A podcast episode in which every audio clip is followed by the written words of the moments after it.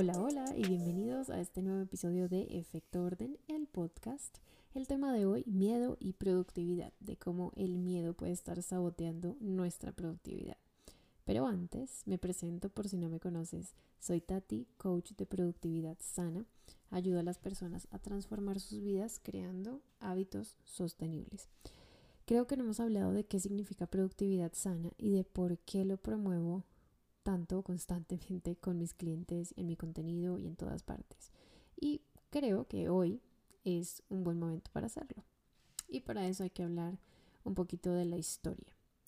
La primera vez que se mencionó el término productividad fue en el año de 1766 y un siglo después, en 1833, se define la palabra como la facultad para producir, básicamente el deseo de producir.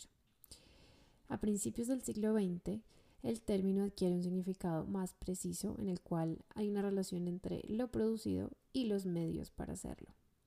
Por lo tanto, de acuerdo a todo esto, la productividad se define como la utilización eficiente de los recursos al producir bienes o servicios. Y esto suena a algo que aprenderíamos en la universidad, en clase de economía, eh, o algo que aplica para las fábricas o grandes compañías pero ahora vamos a verlo a un plano individual personal. Y es que la productividad personal se define como la cantidad de trabajo útil que un individuo puede sacar adelante en una unidad de tiempo.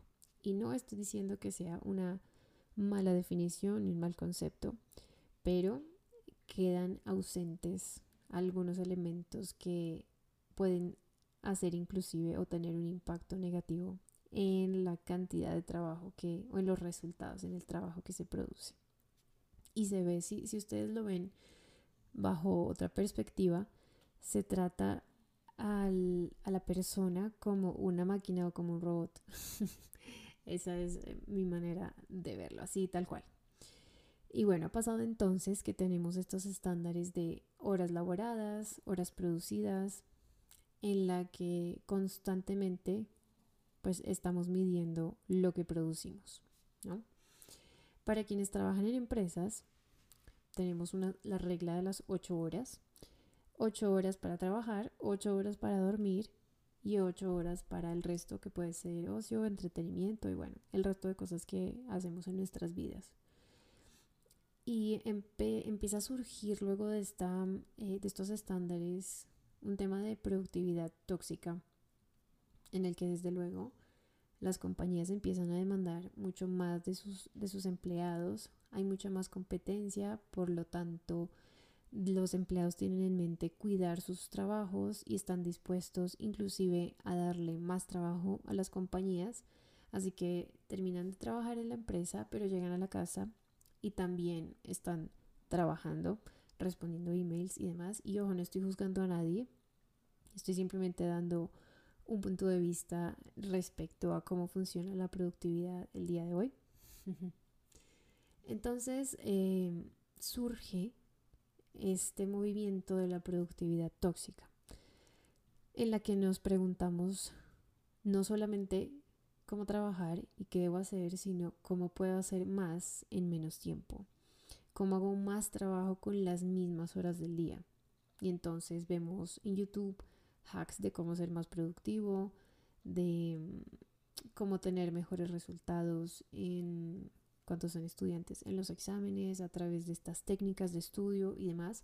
Tampoco, ojo, tampoco estoy diciendo que están mal, solamente estoy dando un punto de vista de lo que es la productividad tóxica cuando ya se convierte en una obsesión. Y esto me pasó esta semana con uno de mis clientes que me preguntó justamente esa pregunta. Me dijo, bueno, yo quiero saber cómo. Y él fue directo al grano y me dijo, quiero saber cómo produzco más en las ocho horas que tengo, o bueno, en el, tiempo que tengo del día. Eh, y bueno, después abordamos la productividad desde un punto de vista distinto y al fin eh, logramos tener una sesión bien bonita en la que él comprendió que no somos máquinas, somos humanos, tenemos muchas necesidades y la idea no es producir más, sino tener mejores resultados y utilizando el tiempo cuidadosamente. Entonces, quiero contarles también a este, haciendo alusión a este tema de la productividad tóxica, cómo lo viví yo en un trabajo en el pasado. Y bueno, yo trabajaba como en inteligencia de la información y había muchos procesos que se hacían en Excel de manera casi manual, no, no manual, pero sí era un poquito largo. Y yo, como buena proactiva que soy, dije, ok, esto se puede automatizar, así que utilicé otra herramienta y un proceso que yo hacía más o menos en tres horas. Logré, después de mucho trabajo, porque fue mucho trabajo, fueron dos meses de trabajo, logré que se hiciera en 15 minutos más o menos. Entonces, al, un buen día, mi jefe de ese momento se dio cuenta de lo que yo estaba haciendo eh, o de cómo lo estaba haciendo y me dijo, ok, como produces lo que te, te, asigné en menos tiempo del que teníamos eh, esperado o el que teníamos planeado, te pondré más trabajo.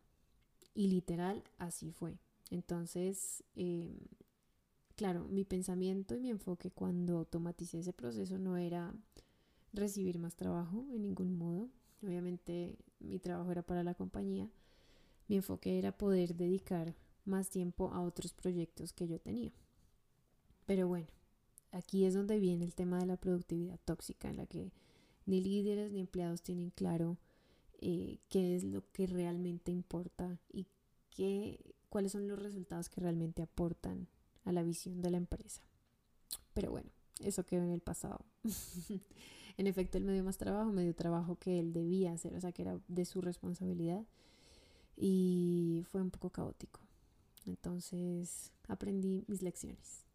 Pero bueno, volviendo a nuestro punto inicial, quiero utilizar una metáfora para explicar por qué promuevo la productividad sana, la productividad consciente. Cuenta la historia que un señor compró una máquina para podar el césped.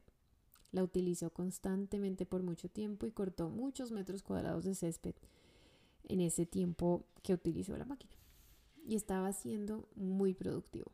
Y digo, productivo entre comillas. Y él, pensaba, wow, estoy siendo, mejor dicho, súper productivo, esta máquina es lo mejor que compré. De repente a los 10 meses de utilizarla, la máquina dejó de funcionar y el señor la llevó a que el especialista la reparara, pero ya era muy tarde. el especialista le dijo que hubiera podido evitar ese daño si le hubiera hecho mantenimiento preventivo y ahora la única solución era comprar una máquina nueva. ¿Y por qué estoy utilizando esta historia o esta metáfora, si la puedo llamar así? Y es para explicar lo que pasa cuando queremos producir y producir sin parar, eh, que yo también lo viví, lo experimenté, que en inglés existe una palabra que es burnout. Sé que en español está agotamiento, pero a veces siento que no significan lo mismo. no sé ustedes qué opinen. Y básicamente es eso.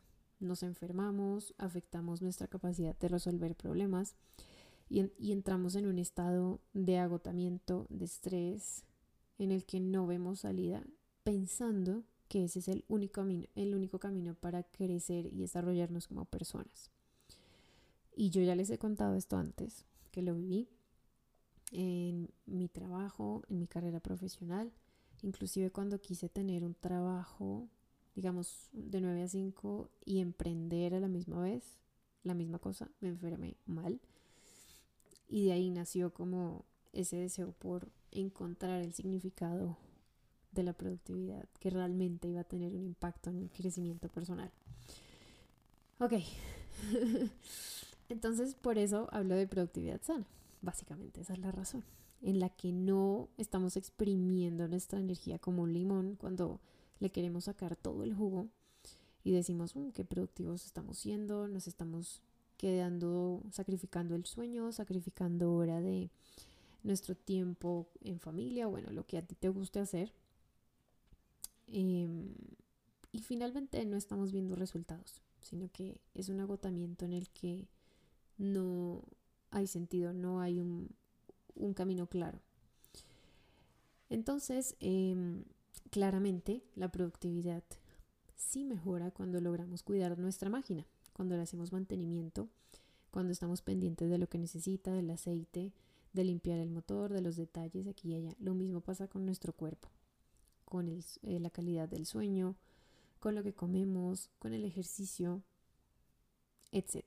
Y en esto ya ustedes deben eh, imaginarse que los hábitos, em, los mejores hábitos son los que mantienen esta máquina funcionando y obteniendo resultados para crecer, porque finalmente ese es el, el propósito de la productividad sana, no es producir más, sino ver resultados y crecer y desarrollarnos como personas.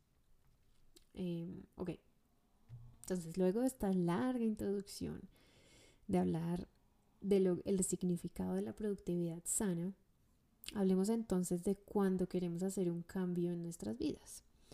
Cuando queremos construir un hábito nuevo, desarrollar un proyecto, cambiar o de pronto hacer un ajuste en tu enfoque profesional. Y ahí tenemos dos opciones. La primera es seguir con la vida que tenemos. Muchas veces pensamos como, ah, no tengo salida, qué vida más aburrida la que tengo. y otra es explorar posibilidades de desarrollo personal o de crecimiento. Pero en ambos casos puede haber miedos que no dejan avanzar y afectan la productividad. Así que ya em, vamos a entrar en, en la materia y vamos a ver un poco los miedos que pueden presentarse en, este, en estos dos casos y cómo conquistar, cómo hacerse dueño de esos miedos, enfrentarlos y lograr lo que queremos. El primero de ellos es miedo al rechazo. Ok, temes al que dirán tus padres, tus amigos, gente inclusive desconocida. Em, y bueno, ¿en qué situaciones puede pasar esto del miedo al rechazo? Que tal vez nunca te has atrevido a ir a un gimnasio porque tienes miedo de lo que va a pensar la gente que va al mismo gimnasio. O tienes miedo de iniciar tu emprendimiento porque qué van a decir tus compañeros de la universidad, eh, qué van a opinar si cambias de carrera y tienes miedo a ese, al que dirán. Pero hay buenas noticias y cómo conquistarlo básicamente mm, se trata de, esta es una, una invitación más que una solución, pero cuestiona tu entorno y las personas que opinan a tu alrededor. Pregúntate cómo te sientes luego de compartir tus intenciones con esas personas. Si sientes desánimo o sientes que son críticas que no están construyendo, porque desde luego las personas a quienes les importamos siempre eh, se preocupan por nosotros y nos van a dar diferentes eh, opiniones, pero nunca nos van a hacer sentir down, como sin ánimo. O tus amigos si ellos te van a, a sentir que es una crítica que te afecta. Entonces, si es así, sigue adelante, toma el primer paso y toma acción y poco a poco y de manera natural, y esto te lo digo porque me ha pasado, las personas que no aportan a tu vida se irán alejando de ti, naturalmente, poco a poco. Em, y si de pronto es un tema de creencias familiares en las que tu entorno de pronto no es el más favorable para que emprendas este nuevo cambio que quieres hacer, recuerda siempre que tú eres el que va a cambiar su vida. No podemos cambiar nuestro entorno, solamente podemos cambiar nuestra, nuestro, nuestro destino, si puedo decir eso pero no intentes cambiar a quienes te rodean. Da pasos firmes y toma acción que finalmente quien quiere el cambio y quien quiere crecer eres tú. No intentes cambiar los demás, su mentalidad, sus creencias, porque es imposible. Invierte esa energía en ti y en tu crecimiento. Muy bien, vamos con el miedo número dos. Y este miedo suena un poco irónico porque es el miedo al éxito pero es verídico. y lo hablaba con alguien esta semana que me decía, literalmente me decía, tengo miedo de poner en acción este plan y conseguir más clientes.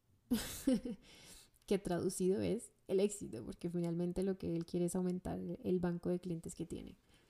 Y si este es tu caso, no te anticipes. Cuando llegue ese momento decidirás qué hacer, si de pronto eh, tendrás, en caso de que sea un emprendimiento, por ejemplo, si tendrás que contratar a alguien más o si, bueno, un sinfín de cosas que pueden pasar en el futuro, pero por ahora da el primer paso.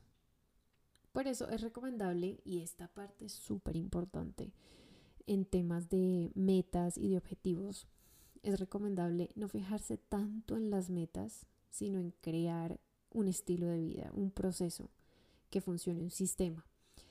Por ejemplo, supongamos que tu meta es perder 5 kilogramos este semestre que viene. Cuando llegues, cuando pasen los 6 meses y hayas perdido los 5 kilos, ¿qué vas a hacer entonces? ¿Te vas a sentir exitoso y vas a quedarte ahí estancado? ¿O te vas a sentir exitoso y ya vas a dejar de hacer ejercicio y de comer sano? ¿O finalmente quieres ser consistente y seguir siendo una persona sana? Es una manera de ver eh, que no siempre la meta final es lo que nos mueve a hacer las cosas sino crear un sistema y un proceso que nos permita identificarnos con esa persona que queremos ser, trabajar desde la identidad. Ok, ¿cómo vamos? ¿Cómo vamos? Espero que muy conectados con este tema de los miedos.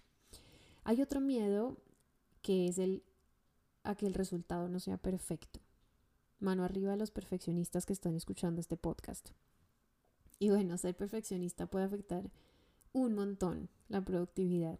Si eres perfeccionista, te quedarás pensando, generalmente pasa esto, te quedas pensando en los detalles o en la ansiedad porque todo debe salir bien y dejas a un lado el resultado, que tienes que tener resultados, acciones, evidencias. Si este es tu caso, el gran, digamos, el gran aliado para conquistar este miedo es trabajar en tu autoestima. Recuerda que no debes demostrar nada a nadie y que el secreto está en pensar en que lo que debes hacer es tu trabajo, son tus resultados y que debes actuar. Debe haber un producto, por ejemplo, en caso de eh, de pronto estás pensando cuando tenga los zapatos adecuados para empezar a correr, entonces empezaré a entrenar. Eh, o la situación ideal cuando viva en tal ciudad y cuando tenga tal cosa, entonces empezaré. Porque estás esperando la situación perfecta que buenas noticias no existen. Porque si existieran las buenas, las perfectas situaciones, este, no habría crecimiento. Entonces, mi consejo es trabaja en tu autoestima y actúa.